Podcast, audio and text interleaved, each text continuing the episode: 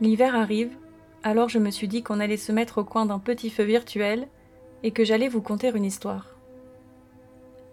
Je verrai au montage si je peux nous mettre un petit fond sonore façon feu de cheminée, mais j'ai peur que ça donne l'impression que je vous parle en crépitant dans les feux de l'enfer. Bref, on verra.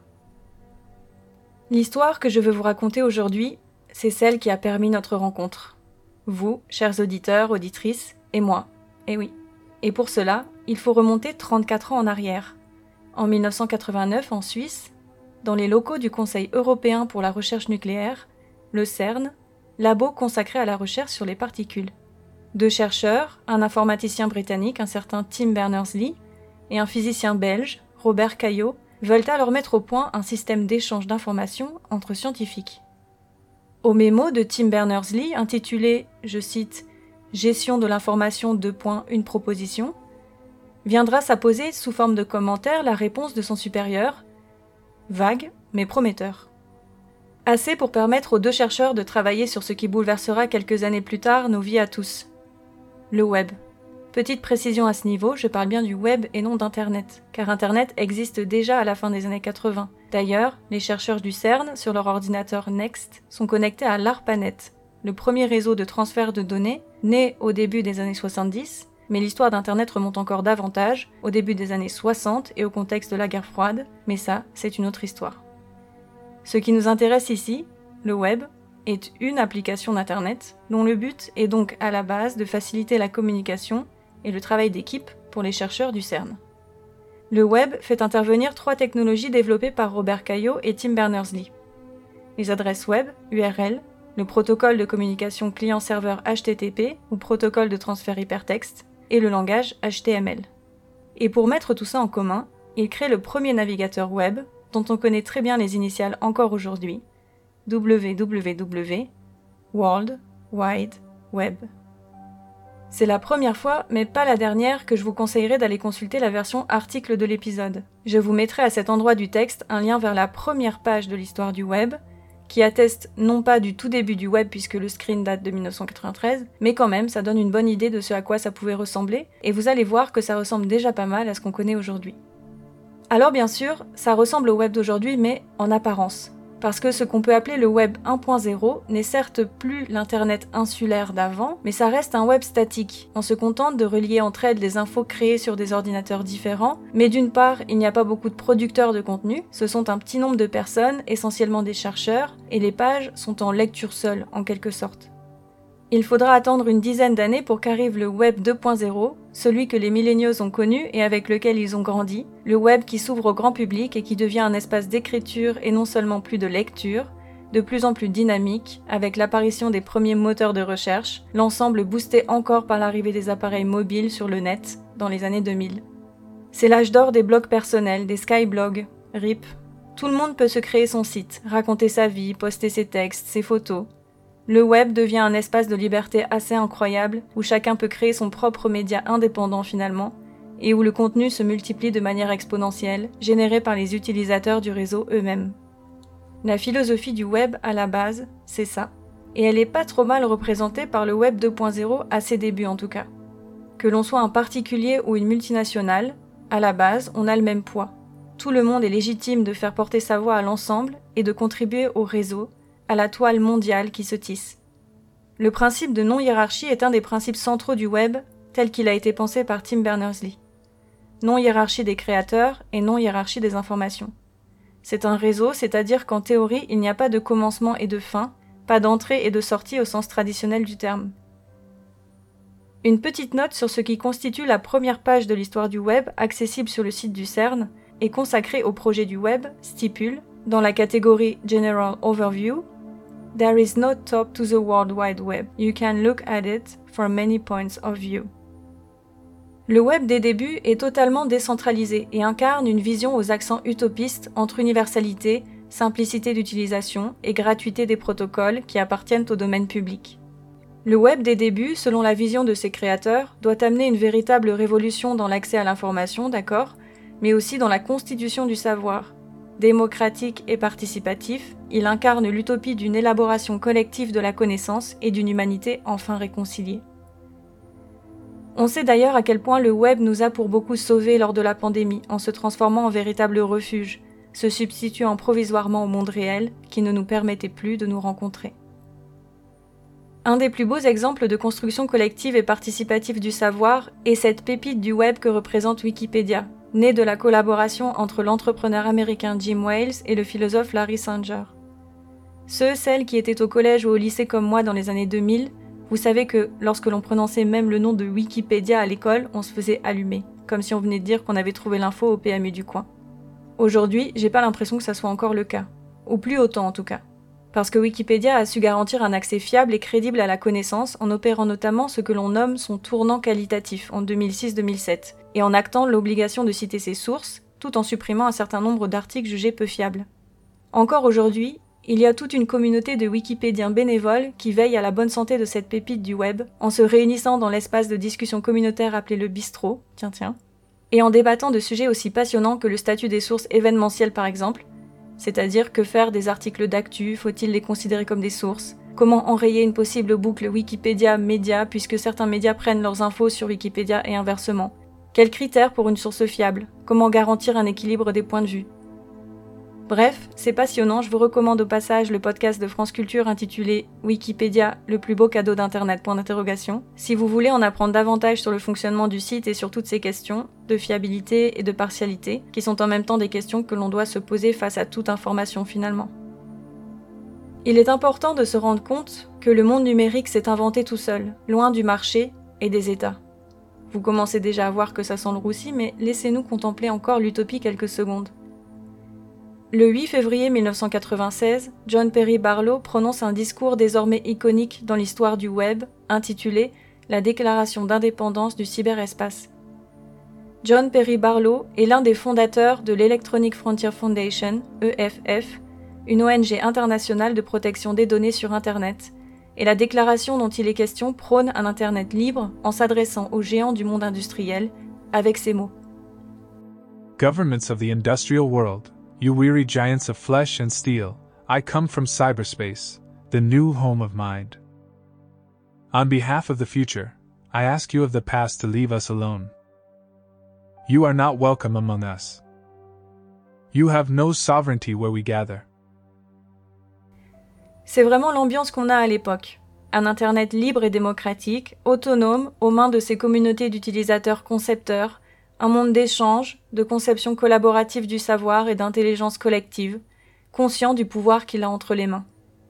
Il est bon de rappeler à ce stade que le fameux John Perry Barlow, si son nom vous dit par ailleurs quelque chose, c'est aussi probablement parce que cet habitué des communautés hippies dans les années 70 se trouve être un ancien parolier du célèbre groupe de rock californien Grateful Dead, dont un certain Steve Jobs était un fan de la première heure. Avant d'observer comment cette utopie s'est littéralement transformée en dystopie et de potentiellement verser nos meilleures larmes sur les ruines de la conception Tim Berners-Lee du web, il faut que je vous dise qu'on a passé le plus intéressant sans même s'en rendre compte. Bon, en fait, on a déjà passé plusieurs histoires passionnantes, comme l'histoire secrète et incroyable de Robert Caillot, le physicien belge cofondateur du web dont je vous parlais, et je vous link ici un excellent podcast encore à ce sujet, ou encore, dans les choses passionnantes qu'on a passées, le moment où l'Europe ne s'est pas rendu compte du potentiel que représentait le web et a laissé filer le bébé outre-Atlantique. Ouais, je sais. Je suis aussi passé sur le magnifique arc narratif que constitue la descente aux enfers de Yahoo, pour laquelle je vous renvoie à l'excellente vidéo du youtubeur Feu Incréatif. Je vous mets les liens de tout ça dans le script, vraiment, allez voir, c'est croustillant. Parce que oui, on n'a raconté que la moitié de l'histoire si on ne s'attarde pas sur ce qui constitue le cœur, le principe même de cette révolution. Tim Berners-Lee et ses comparses ont fait bien plus qu'inventer un moyen de communication révolutionnaire, et je vais vous le prouver. En 1989, Tim Berners-Lee a tout bonnement décidé que l'Internet serait constitué d'informations reliées entre elles par des liens. Il a créé la toile, c'est-à-dire la possibilité de lier les documents et de naviguer entre eux. Ce que ces chercheurs ont inventé, c'est un monde à contre-courant du système de classification classique des savoirs dans des catégories et dans des cases. À la place, ce sont les documents eux-mêmes, et donc ceux qui les écrivent, qui décident de leur classement. Le principe de l'hypertexte permet de sauter de page en page, d'idée en idée, de mots en images, de surfer, puisque c'est bien comme ça qu'on dit. L'idée principale du web est en effet que les pages web est une adresse et que chaque personne puisse décider d'y renvoyer. Sans idée de hiérarchisation des pages entre elles à la base, cette idée est arrivée plus tard, avec les moteurs de recherche et leurs algorithmes notamment, et la capitalisation du web, qui donne l'impression que les pages ne sont en réalité pas neutres, et par là que l'hypertexte ne sert qu'à fournir une information supplémentaire ou secondaire, ce qui n'est pas le cas dans son principe. Des idées qui sautent l'une vers l'autre, qui dialoguent, s'interpellent, se répondent. Voilà qui aurait probablement intéressé Sigmund Freud, qui fait reposer la méthode psychanalytique sur la libre association, porte ouverte sur le monde merveilleux des processus psychiques, rempart contre la censure et clé de voûte d'un discours plus libre et donc libérateur, émancipateur. Le principe de l'hypertexte fait vaciller le web en tant que territoire. C'est un réseau, c'est-à-dire un entrelacement de liens hypertextuels à n dimensions, ni totalement réels, ni totalement virtuels, toujours entre deux. Un territoire qui représente le paradoxe d'être à portée de clic tout en se dérobant toujours, qui n'a ni entrée ni sortie, ni commencement ni fin, ni périphérie ni centre. Une présence sans cesse actualisée qui fait en même temps signe vers l'absence, celle des liens perdus, des liens cassés ou oubliés, engloutis à jamais dans le cyberespace. Des territoires engloutis qu'un misclic ou une soirée à se perdre sur Internet peuvent parfois suffire à faire émerger. Lequel d'entre vous ne s'est pas déjà retrouvé devant un championnat de course de billes à 2 heures du matin alors qu'il faisait une banale recherche sur Internet?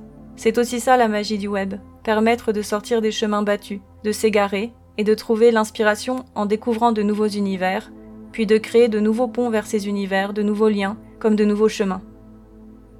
D'ailleurs, on n'est pas à l'abri que je dissimule quelques liens what the fuck dans le script de cet épisode, voire que quelques liens apparaissent et disparaissent au fil du temps, parce que c'est ça aussi Internet, des textes qui s'écrivent, s'effacent, se réécrivent, se métamorphosent, se meuvent, s'agencent et se réagencent. La plupart du temps, on atterrit par hasard sur tout un tas de trucs loufoques ou étranges, en sautant de lien en lien.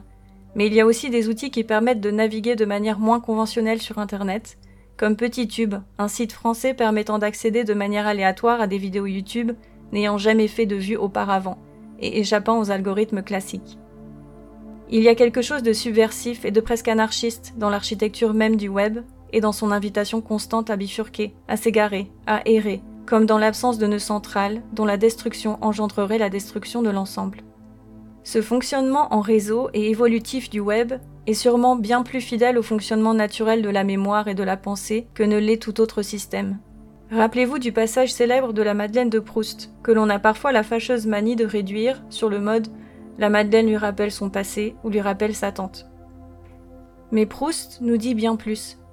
La Madeleine fait jaillir la première étincelle, puis chaque nouveau souvenir active un nouveau souvenir, par capillarité, comme une étoile viendrait allumer par proximité au voisinage d'autres étoiles, d'autres constellations, jusqu'à laisser scintiller une galaxie mouvante de sensations, d'images, de mots, de concepts, de savoirs, de souvenirs. Écoutez plutôt le passage suivant juste après celui qu'on a l'habitude de citer. Et dès que j'eus reconnu le goût du morceau de madeleine trempé dans le tilleul que me donnait ma tante, aussitôt la vieille maison grise sur la rue, où était sa chambre, vint comme un décor de théâtre s'appliquer au petit pavillon donnant sur le jardin qu'on avait construit pour mes parents sur ces dernières, ce pan tronqué que seul j'avais revu jusque-là. Et avec la maison, la ville, depuis le matin jusqu'au soir et par tous les temps, la place où on m'envoyait avant déjeuner, les rues où j'allais faire des courses, les chemins qu'on prenait si le temps était beau. Et comme dans ce jeu où les Japonais s'amusent à tremper dans un bol de porcelaine rempli d'eau de petits morceaux de papier jusque-là indistincts qui, à peine y sont-ils plongés, s'étirent, se contournent, se colorent, se différencient, deviennent des fleurs, des maisons, des personnages consistants et reconnaissables, de même maintenant toutes les fleurs de notre jardin et celles du parc de Monsieur Swann, et les nymphéas de la Vivonne, et les bonnes gens du village, et leurs petits logis, et l'église, et tout Combré et ses environs, tout cela qui prend forme et solidité et sortie, ville et jardin, de ma tasse de thé. Le rhizome est une tige souterraine qui permet elle-même de former de nouveaux plants. Il est parsemé de petites tiges qui se déploient dans tous les sens, Parmi les plantes à rhizome, on trouve la fougère, les iris, la pomme de terre, le gingembre ou encore le bambou. Le terme de rhizome est repris par les philosophes Gilles Deleuze et Félix Guattari dans leur ouvrage Mille plateaux.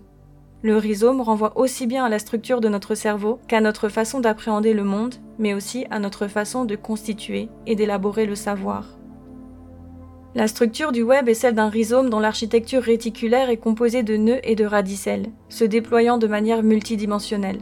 Chaque endroit du web est susceptible d'être connecté à un autre endroit à des années-lumière de lui dans le cyberespace, contrairement à une structure de type arbre, autre structure en réseau, mais où chaque branche est finalement toujours liée hiérarchiquement à un même et unique tronc.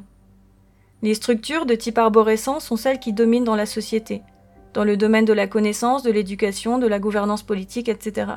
C'est cette particularité, le fait d'être une structure en rhizome, qui fait du web un univers si particulier. Le rhizome, c'est autant la structure du web que celle de notre cerveau. C'est le lien entre les neurones comme entre les idées, c'est la conjonction et, conjonction à laquelle Deleuze reconnaît assez de force pour secouer et déraciner le verbe être. Lire ou écrire à l'heure du web, ça n'est pas seulement naviguer de page en page, car on est libre d'ajouter ou de cliquer sur un lien, comme on est libre de ne pas le faire. Et chaque fois se dessine un nouveau texte, sans cesse réactualisé par le choix d'avoir cliqué ou non, d'avoir choisi de croiser ou non d'autres idées entre-temps. Et ça, je trouve ça magnifique. Pour suivre les analyses de Jean Clément sur la discursivité hypertextuelle et celle de Yves Jeanneret sur les écrits d'écran, alors que tourner les pages d'un livre ne suppose aucune interprétation particulière, cliquer sur un lien hypertexte est un acte d'interprétation, une interprétation actualisée par le geste. Sur le web, nous sommes des lecteurs-acteurs qui influent et agissent sans cesse sur la forme finale du texte et qui prennent part à la construction, à l'élaboration du sens. Un monde virtuel à l'image du monde postmoderne dans lequel nous évoluons finalement, où nous ne sommes plus guidés par une structure narrative claire, un début et un sens de l'histoire, ou une quelconque histoire même. Alors, je suis d'accord avec vous, c'est aussi stimulant que flippant finalement autant en ce qui concerne le web qu'en ce qui concerne la structure potentielle de notre réalité. On peut penser à Umberto Eco et à ses réflexions sur le mythe du labyrinthe, et notamment du labyrinthe de type rhizomatique, où tous les éléments sont susceptibles de se connecter entre eux selon les intentions de l'individu qui choisit lui-même son propre trajet, sans qu'il y ait pour autant de centre à atteindre, comme dans un labyrinthe classique, dans ses origines mythiques disons, et dont Umberto Eco fait l'allégorie de la réalité contemporaine complexe dans laquelle nous évoluons. Je me demande alors si la mode des escape games, que l'on pourrait prendre pour du masochisme inconscient ou un loisir ironico-cynique dans un monde postmoderne qui ressemble déjà bien trop à un escape game grandeur nature, eh bien je me demande si l'escape game n'est pas en quelque sorte une façon de nous rassurer en retombant sur une forme prémoderne de labyrinthe, labyrinthe dont on a au moins une chance garantie de s'échapper.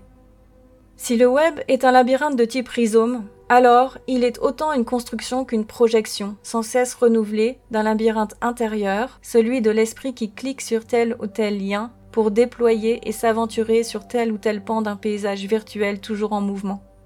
Dans son article intitulé L'arbre, le labyrinthe et l'océan, les métaphores du savoir des lumières au numérique, Januals décrit un lecteur-acteur qui peut désormais opérer comme une sorte de duplication de l'espace abstrait de ses raisonnements sous la forme d'un espace physique. Je citerai enfin pour conclure provisoirement en tout cas la conclusion de l'excellent article sur lequel j'ai basé nombre de mes analyses à ce propos et que je ne saurais que trop vous recommander de lire dans son entièreté. Il s'agit d'un article coécrit par Paulina Koszowska-Nowakowska et Franck Renucci, publié en 2011 dans les cahiers du numérique, intitulé L'hypertexte, approche expérimentale et herméneutique.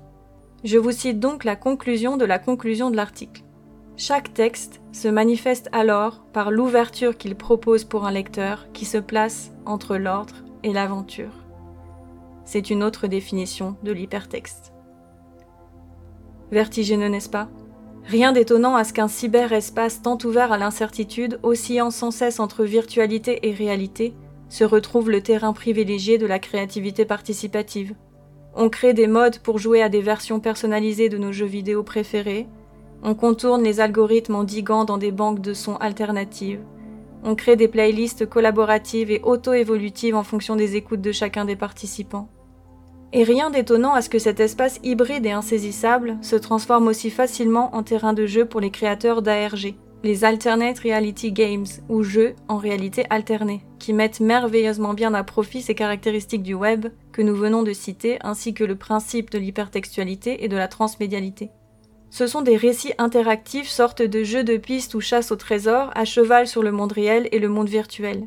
Si vous ne savez pas de quoi il s'agit et que ça vous intrigue, à juste titre, je vous renvoie vers une vidéo de l'excellent Feldup à propos d'Eiffel 1812, le mystère qui a secoué Twitter, et à d'autres vidéos où il explique même comment faire un ARG, vidéo auxquelles je ne manquerai pas de vous renvoyer via quelques liens hypertextes évidemment.